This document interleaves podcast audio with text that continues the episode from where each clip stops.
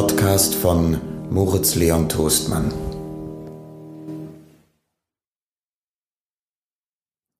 Moritz im Glück. Das etwas andere Märchen von den Gebrüdern Grimm. Moritz hatte sieben Jahre bei seinem Herrn gedient, da sprach er zu ihm Herr, meine Zeit ist herum, nun wollte ich gerne wieder heim zu meiner Mutter, gebt mir meinen Lohn.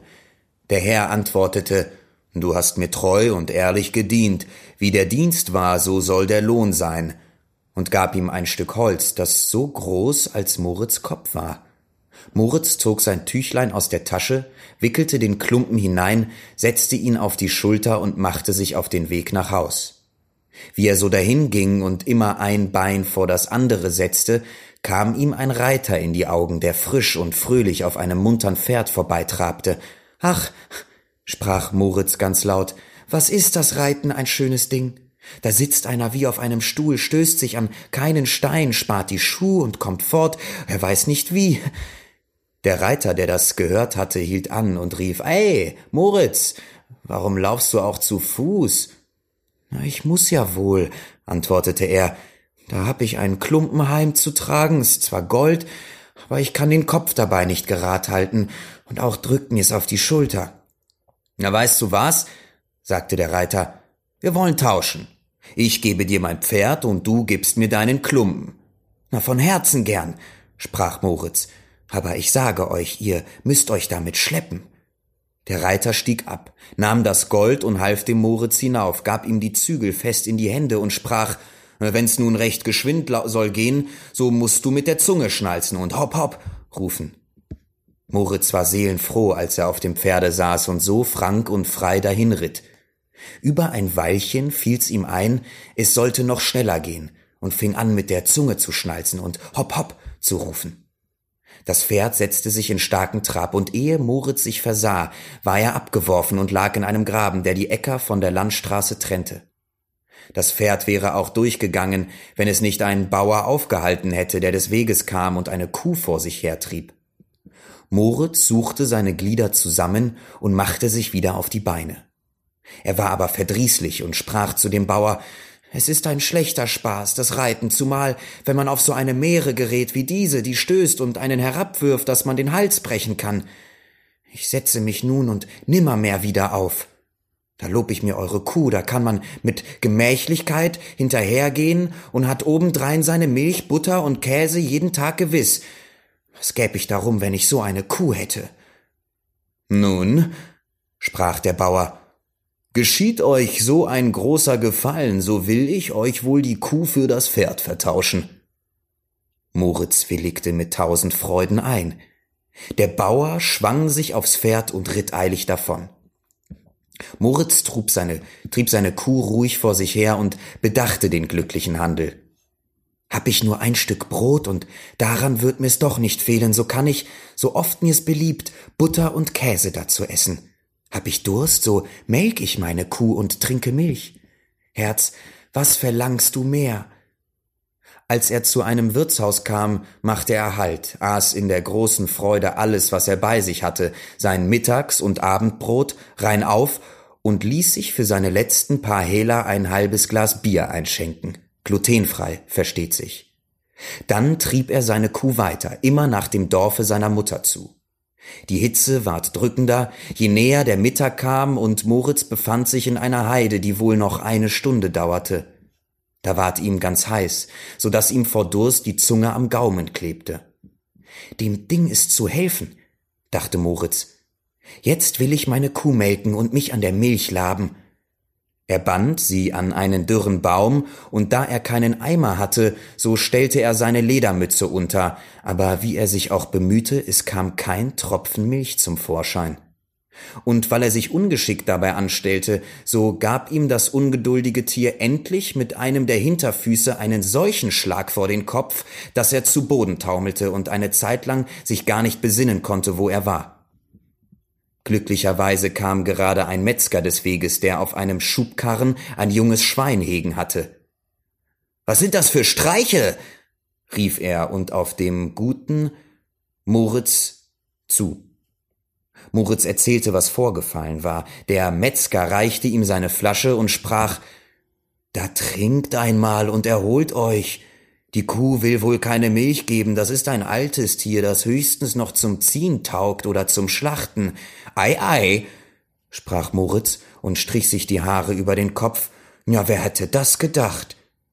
Es ist freilich gut, wenn man so ein Tier ins Haus abschlachten kann. Was gibt's für Fleisch? Aber ich mache mir aus dem Kuhfleisch nicht viel. Es ist mir nicht saftig genug. Ja, wer so ein jungen Schwein, wer so ein junges Schwein hätte, es schmeckt anders, dabei noch die Würste. Hört, Moritz, sprach der Metzger, euch zuliebe will ich tauschen und will euch das Schwein für die Kuh lassen. Gott lohn euch die Freundschaft, sprach Moritz, übergab ihm die Kuh, ließ sich das Schweinchen vom Karren losmachen und den Strick, woran es gebunden war, in die Hand geben. Moritz zog weiter und überdachte, wie ihm doch alles nach Wunsch ginge, begegnete ihm ja eine Verdrießlichkeit, so würde sie doch gleich wieder gut gemacht. Es gesellte sich danach ein Bursch zu ihm, der trug eine schöne weiße Gans unter dem Arm. Sie boten einander die Zeit, und Moritz fing an, von seinem Glück zu erzählen und wie er immer so vorteilhaft getauscht hatte. Der Bursch erzählte ihm, dass er die Gans zu einem Kindtaufschmaus brächte. Hebt einmal, fuhr er fort und packte sie bei den Flügeln. Wie schwer sie ist, die ist aber auch acht Wochen lang genudelt worden. Wer in den Braten beißt, muss sich das Fett von beiden Seiten abwischen. Hm, ja, sprach Moritz und wog sie mit der einen Hand. Die hat Gewicht. Aber mein Schwein ist auch keine Sau. Indessen sah sich der Bursch nach allen Seiten ganz bedenklich um, schüttelte auch wohl mit dem Kopf. Hört, fing er darauf an, mit eurem Schweine mag's nicht ganz richtig sein. In dem Dorfe, durch das ich gekommen bin, ist eben dem Schulzen eins aus dem Stall gestohlen worden. Ich fürchte, ich, ich fürchte, ihr habt's da in der Hand. Sie haben Leute ausgeschickt, und es wäre ein schlimmer Handel, wenn sie euch mit dem Schwein erwischten. Das Geringste ist, dass ihr ins finstere Loch gesteckt werdet. Dem guten Moritz ward bang. Ach Gott, sprach er, Helft mir aus der Not. Ihr wisst hier herum besser Bescheid. Nehmt das Schwein da und lasst mir eure Gans. Ich muss schon etwas aufs Spiel setzen, antwortete der Bursche, aber ich will doch nicht schuld sein, dass ihr ins Unglück geratet. Er nahm also das Seil in die Hand und trieb das Schwein schnell auf einen Seitenweg fort. Der gute Moritz aber ging, seiner Sorgen entledigt, mit der Gang unter dem Arme der Heimat zu. Wenn ich's recht überlege, sprach er mit sich selbst, habe ich noch Vorteil bei dem Tausch. Erstlich den guten Braten, hernach die Menge von Fett, die herausträufeln wird, das gibt Gänsefettbrot auf ein Vierteljahr. Und endlich die schönen weißen Federn, die lass ich mir in mein Kopfkissen stopfen, und darauf will ich wohl ungewiegt einschlafen. Was wird meine Mutter eine Freude haben? Als er durch das letzte Dorf gekommen war, stand da ein Scherenschleifer mit seinem Karren, sein Rad schnurrte, und er sang dazu Ich schleife die Schere und drehe geschwind und hänge mein Mäntelchen nach dem Wind. Moritz blieb stehen und sah ihm zu. Endlich redete er, er ihn an und sprach Euch geht's wohl, weil ihr so lustig bei eurem Schleifen seid. Ja, antwortete der Scherenschleifer, das Handwerk hat einen güldenen Boden. Ein rechter Schleifer ist ein Mann, der, so oft in der Tasche greift, auch Geld darin findet. Aber wo habt ihr die schöne Gans gekauft? Die hab ich nicht gekauft, sondern für mein Schwein eingetauscht. Und das Schwein? Das hab ich für eine Kuh gekriegt. Und die Kuh? Ja, die hab ich für ein Pferd bekommen. Na, und das Pferd? Dafür habe ich einen Klumpen Gold, so groß als mein Kopf gegeben. Und das Gold? Na ei, das war mein Lohn für sieben Jahre Dienst. Ihr habt euch jederzeit zu helfen gewusst, sprach der Schleifer. Könnt ihr's nun dahin bringen, dass ihr das Geld in der Tasche springen hört, wenn ihr aussteht, so habt ihr euer Glück gemacht. Wie soll ich das anfangen? sprach Moritz. Ihr müsst ein Schleifer werden, wie ich. Dazu gehört eigentlich nichts als ein Wetzstein, das andere befindet sich schon von selbst. Da hab ich einen, der ist zwar ein wenig schadhaft, dafür sollt ihr mir aber auch nichts weiter als eure Gans geben. Wollt ihr das? Wie könnt ihr noch fragen? antwortete Moritz. Ich werde ja zum glücklichsten Menschen auf Erden. Habe ich Geld, so oft ich in die Tasche greife, was brauche ich da länger zu sorgen? reichte ihm die Gans hin und nahm den Wetzstein im, in, in Empfang. Nun, sprach der Schleifer und hob einen gewöhnlichen schweren Feldstein, der neben ihn lag, auf. Da habt ihr noch einen tüchtigen Stein dazu, auf dem sich's gut schlagen lässt. Und ihr eure alten Nägel gerade klopfen könnt, nehmt ihn und hebt ihn ordentlich auf.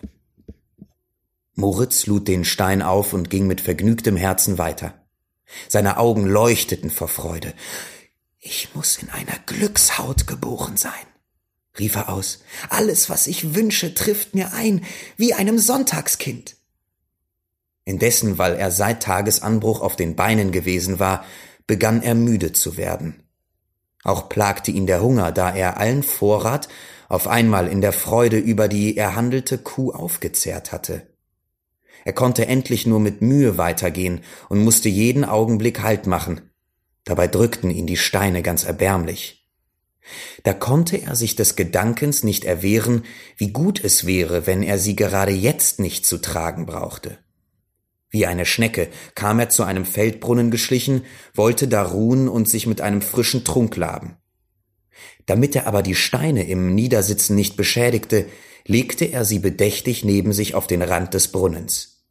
Darauf setzte er sich nieder und wollte sich zum Trinken bücken, da versah er's, stieß ein klein wenig an, und beide Steine plumpten hinab.